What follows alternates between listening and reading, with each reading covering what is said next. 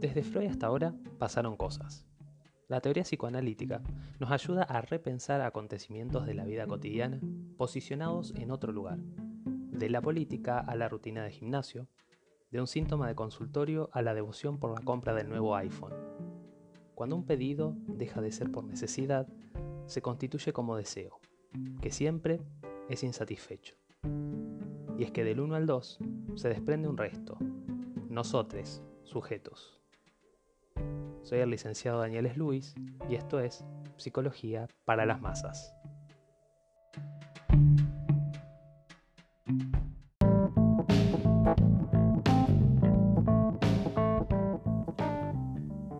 Les propongo que hablemos de la cuarentena. Sí, de esa que hoy, 3 de abril del 2020, estamos pasando en Argentina y en otros lugares del planeta. Es que en el mundo sucedió algo que, como todo, siempre nos llegó tarde. Ese fue el tiempo que tuvimos como sociedad para organizarnos. Las escuelas y toda la educación se interrumpió de manera presencial, al igual que los centros de entrenamiento, los bares, la mayoría de los trabajos, los consultorios, por ejemplo. Los supermercados manejan medidas estrictas para evitar hacinamientos, que incluyen el distanciamiento entre personas y horarios de atención especial para adultos mayores. Trabajo y educación adoptaron nuevas formas, desde los hogares y con los celulares y otros aparatos. La comunicación se multiplicó más que nunca en los medios digitales. Observamos lo que pasó en otros lugares y tomamos medidas para combatir la propagación del virus. Pero, ¿qué le pasó a nuestras formas de vincularnos? ¿Sucumbieron o fueron readaptadas a otros dispositivos de la no presencia? Ensayemos algunas nociones. En los tiempos que corren se multiplican nuevas formas de vínculo frente a una imposibilidad, la del contacto de los cuerpos. No es nueva la existencia y el uso de las redes sociales, la diversidad de aplicaciones multipropósitos, las plataformas de streaming y todo aquello que hoy cabe en los celulares. Lo que antes se usaba para pasar el rato, durante los tiempos del necesario aislamiento, se vuelven las únicas formas de vincularse, de hacer lazo con la sociedad. La irrupción en lo real de la amenaza del virus desata diversas expresiones entre los sujetos. El discurso de estos días gira en torno al monotema de la pandemia. Todas y cada una de las dimensiones sociales parecen circular por ahí.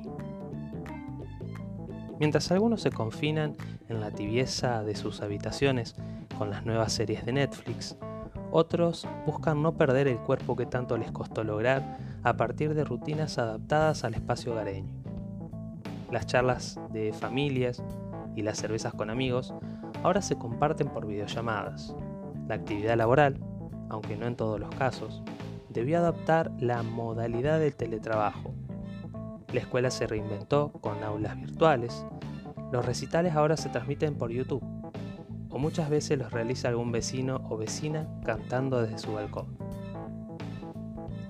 Todas las noches salen personas para aplaudir en modo sincronizado las labores de los médicos y otras personas abocadas al trabajo considerado esencial, el único que no quedó interrumpido, sino multiplicado. Los avances de la tecnociencia, que hacen de soporte a las nuevas tecnologías, inciden en los modos de goce de los seres de la palabra. Los haceres cotidianos se trasladan a las fotos y videos de Instagram y TikTok. Se crean challenges o desafíos que se masifican viralmente. Allí, existir es marcar presencia. Subir contenido muestra que estamos vivos, para que otros nos den crédito, para que nos reconozcan. Cabe destacar el pasaje del texto El malestar en la cultura, donde Freud menciona que el sufrimiento nos amenaza desde tres lados, siendo ellos el cuerpo propio, el mundo exterior y desde los vínculos con otros seres humanos. Todos estos son lugares desconocidos para el sujeto, que se las arregla para ir representándose bosquejos imaginarios de cada uno. Pero Freud advierte que el último, el de los vínculos con los otros, es quizá el más doloroso, y es que sin los otros no existimos. La noción humana circula en torno al vínculo, la subjetividad de época se liga allí, lugar de hábitat del gran otro social que otorga garantías e insignias, que reconoce la existencia. Sobre ello, Freud menciona en un apartado del escrito Psicología de las Masas y Análisis de ello la siguiente cita textual. La multitud es un dócil rebaño incapaz de vivir sin amo. Tiene tal sed de obedecer que se somete instintivamente a aquel que se erige en jefe. Es parte constitutiva del sujeto el aval del otro simbólico, del otro social, que se plasma imaginariamente en lo que hacen y dicen los otros pares.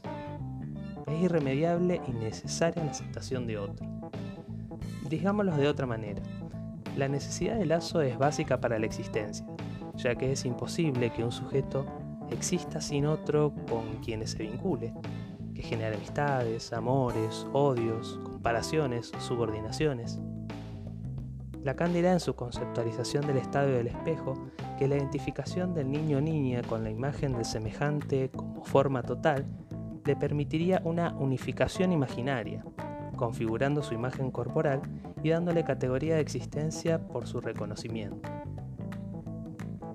La particularidad de los tiempos que corren no tiene precedentes, pero sí nos viene a puntuar sobre el tejido de relaciones por medio de lo virtual, que hoy aparece como salvación y no como perdición.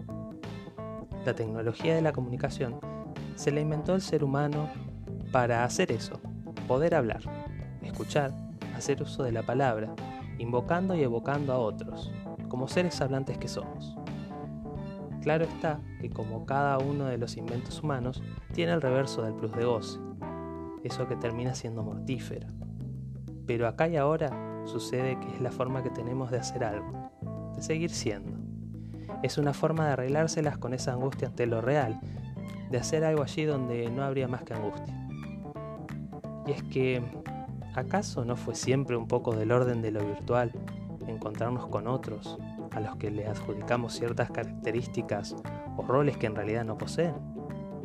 Lo que estamos haciendo hoy para estar junto a otros, aunque fuera de lo físico, es un salvavidas, una realidad que vamos dibujando a mano alzada. Bueno, eso es todo por hoy. Gracias por escuchar y nos vemos en la siguiente entrega.